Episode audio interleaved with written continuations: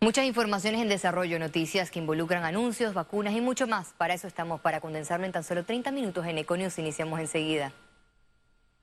Organizaciones no gubernamentales, barberías, salas de belleza, ventas de autos y ventas al letal podrán abrir a partir del próximo lunes. Así lo anunció el ministro de Salud en conferencia de prensa. Queremos comunicarles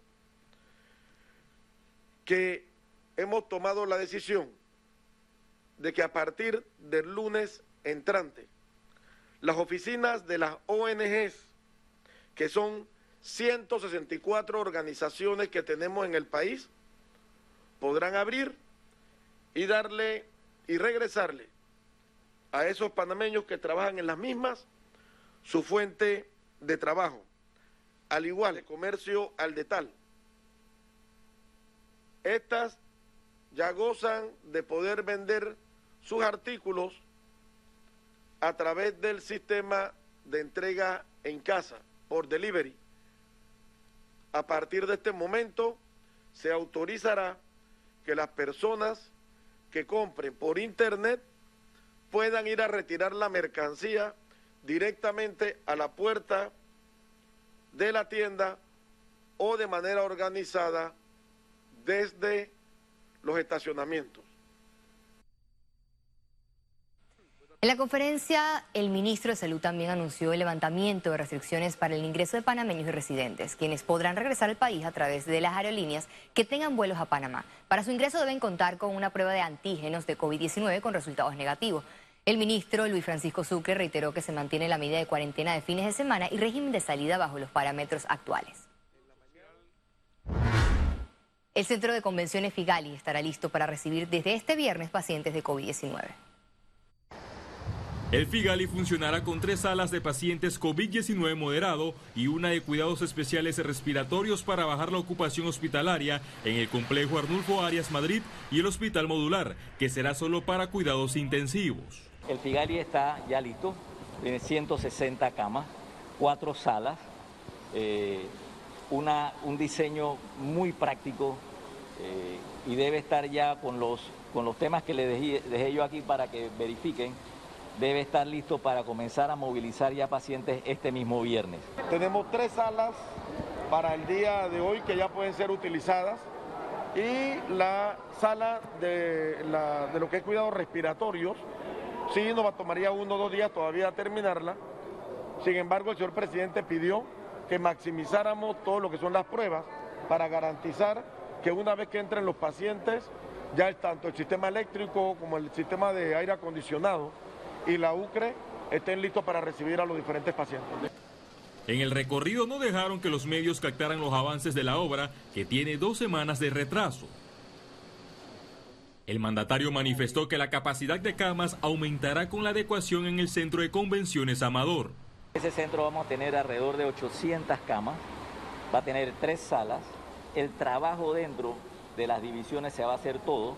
Debido a la pandemia, la ocupación hospitalaria en el país está en 98%. Félix Antonio Chávez, Econius. El recorrido que acaban de ver fue hecho por el Ejecutivo en horas más tempranas. Ahora vamos a la cifra. Panamá registró un descenso del RT, ubicándose en 1.07% según el informe epidemiológico del MINSA. A continuación, más detalles del balance de COVID-19. El reporte epidemiológico de este martes totalizó 76.464 casos acumulados de COVID-19. 1.115 sumaron los nuevos contagios por coronavirus. 1.669 pacientes se encuentran hospitalizados, 160 en cuidados intensivos y 1.509 en sala. En cuanto a los pacientes recuperados clínicamente, tenemos un reporte de 50.665. Panamá sumó un total de 1.680 fallecimientos, de los cuales 16 ocurrieron en las últimas 24 horas. La Contraloría refrendó este martes el pago de supermercados como parte del programa Panamá Solidario.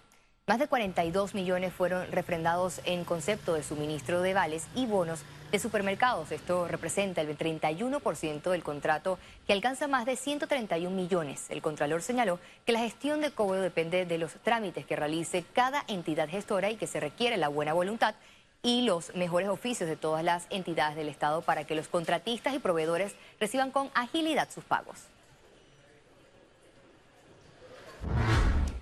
Los diputados oficialistas aseguraron que debatirán a fondo el proyecto de reducción salarial luego que el presidente Cortizo manifestó que de no aprobarse hará una lista de voluntarios donantes. En los próximos días estaremos ventilando de, manera presencial el mismo y las consideraciones que hemos como bancada determinado y creo que el presidente coincide en ese propósito con la Asamblea Nacional de Diputados para que de aquí salga una ley que, no tenga ninguna un probable vicio de, inconstitucionalidad. Yo, yo, estoy seguro que el presidente sabe que este, este apoyo es voluntario. Y así lo están haciendo muchos, muchas figuras eh, eh, a nivel de la Asamblea, a nivel... En nosotros, por ejemplo, en la Asamblea, eh, nosotros esa donación la damos constantemente.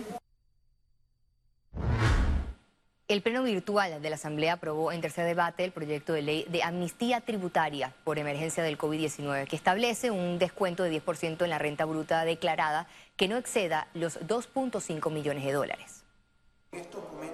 Es muy importante que la recaudación de la Dirección General de Ingresos aumente. Por tal razón, hay que dar estos incentivos al contribuyente para que pague. Ahora bien, algo muy bueno que se hizo gracias a la discusión de esta asamblea es que qué pasaba con las personas que ya habían pagado de manera pronta y que se puedan también ver beneficiados. La Comisión de Trabajo, Salud y Desarrollo Social prohibó, prohibó el anteproyecto que establece la renta solidaria de 300 dólares. La iniciativa legislativa señala que el monto del subsidio temporal será mensual para los trabajadores afectados económicamente por la pandemia del COVID-19. Según el proyecto, los 300 dólares se propuso por recomendaciones de la Comisión Económica para América Latina y el Caribe. De ser aprobada en los tres debates, beneficiará a más de 800 mil personas se establece una renta básica. Este, es un concepto que se ha establecido por Naciones Unidas, por la CEPAL y por la Organización Internacional del Trabajo, que han recomendado medidas para garantizar que la familia pueda tener los ingresos indispensables para satisfacer sus necesidades fundamentales. Economía. El gobierno creará un ecosistema tecnológico en Panamá en conjunto con una empresa israelí. El anuncio lo realizó el ministro de Comercio e Industrias Ramón Martínez en la conferencia anual CyberTech Latinoamérica, celebrada virtualmente en Panamá. En un hilo de tweets, el presidente Laurentino Cortizo detalló que el acuerdo de cooperación será con la empresa israelí Basecamp, basado en el modelo de innovación de Gaf Yam Nehef en Israel, un parque tecnológico visitado por autoridades panameñas el pasado mes de enero. El objetivo es convertir a Panamá en el hub digital de la región es un objetivo clave para la creación de ecosistemas que traigan inversiones de empresas tecnológicas y de innovación del mundo, en áreas que van desde la agroindustria hasta la manufactura, educación, soluciones tecnológicas, fintech, ciberseguridad e inteligencia artificial. El presidente de Basecamp, Uzi Swebner, instó a creer en el desarrollo económico y generación de empleos a través de la innovación. Por su parte, el embajador de Israel coincidió en que empoderarse de la tecnología permitirá enfrentar los retos del siglo XXI y del COVID-19 en el mundo. Y parece no hay mejor lugar en el, en la, en el mitad de las Américas eh, como Panamá, eh, de donde podemos eh, eh, cooperar y eh, crear estas oportunidades para inversión, para cooperación tecnológica, para promover tecnología. Ciara Morris, Econews.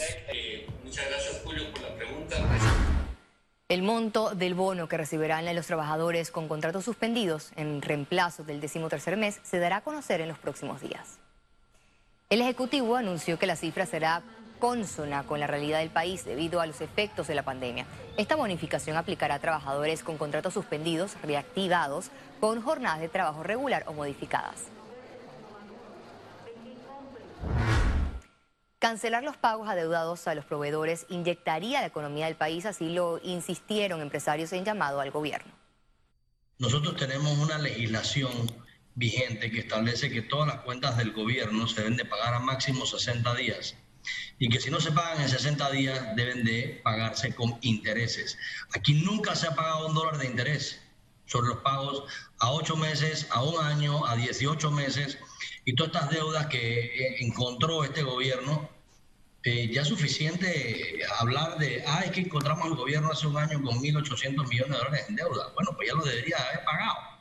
Si ese circulante y esas deudas o trabajos ya entregados, productos y servicios ya entregados, los pagan, ese dinero entra a la economía inmediatamente y por lo menos va a dar una atracción durante estos tiempos en los cuales no todos los bloques están abiertos.